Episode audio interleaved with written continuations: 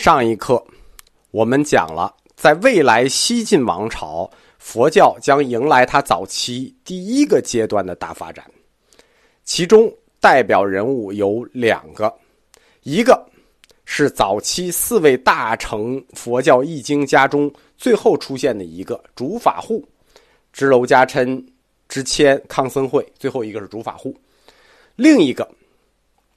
是发动了中国第一次西行求法的朱士行。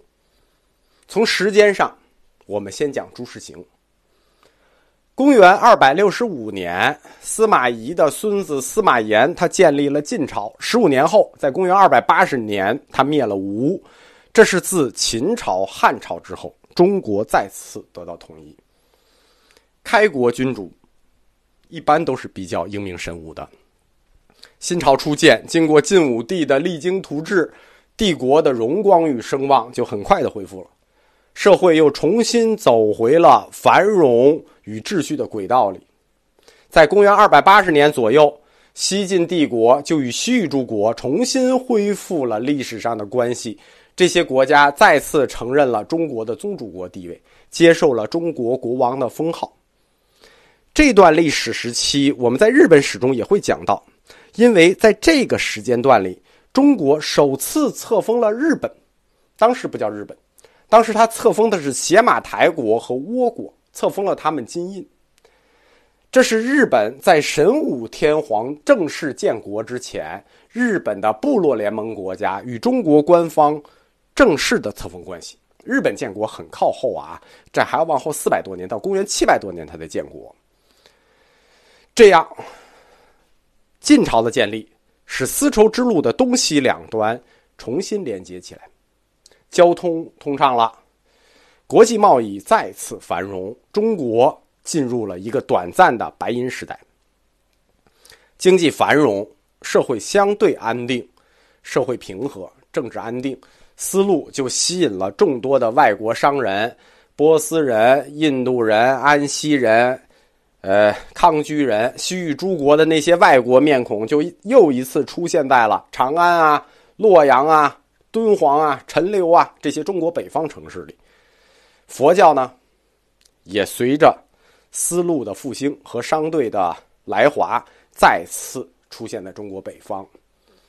丝绸之路，它从来就不是商路这么简单的事情，它还是一条东西方文化交流之路。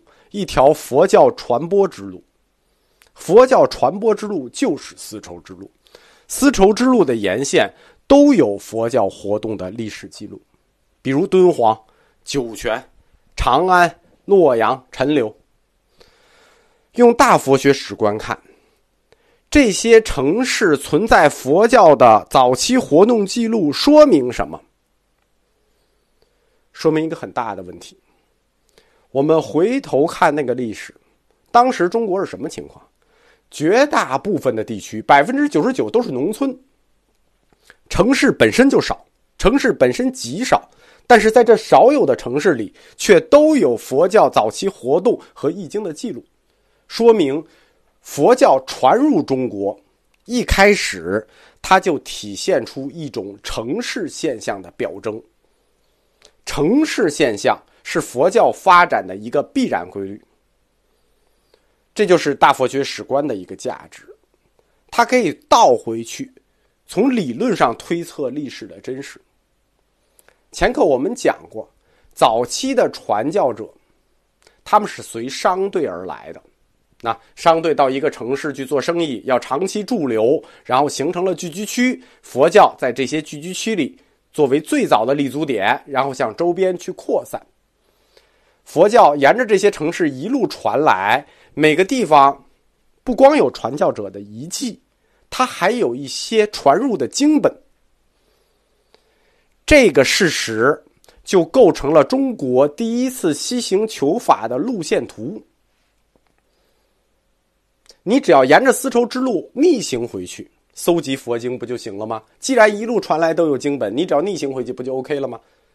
最早的传法者。用一个流行词说，逆行者。第一个想到去西行求法的人是中国僧人朱士行，河南人，生于河南许昌，在公元二百五十年左右在洛阳出家。最初学习的呢是支娄迦谶所翻译的《道行般若经》。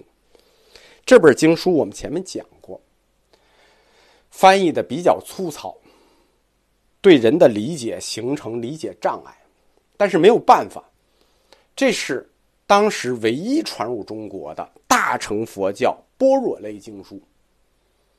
中国南方的情况要比这好得多，因为南方有经过支签润色的《道行般若经》，还有一本《大明度经》，相对都比较好懂。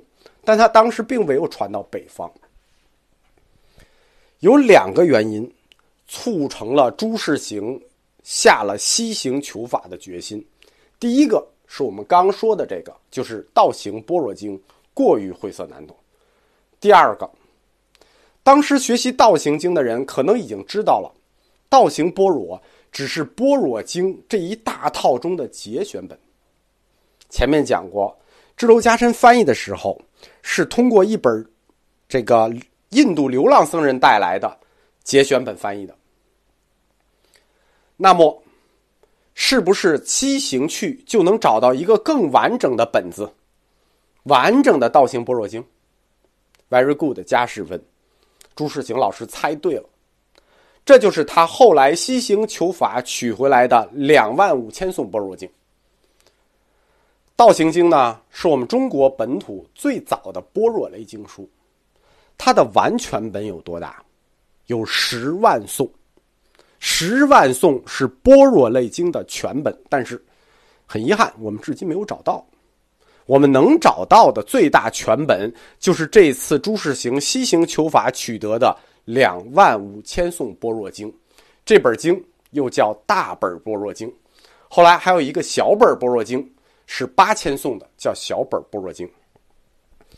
这两个般若经，大本般若和小本般若，据说。都是从那个十万颂的全本里摘抄出来的，因为他们叫大本和小本，所以一直存在一个误会，认为小本般若八千颂是从大本般若两万五千颂里摘抄出来的，其实不是，他们都是分别来自于那套十万颂般若经的总集合，是分别自集，他们之间没有从属关系。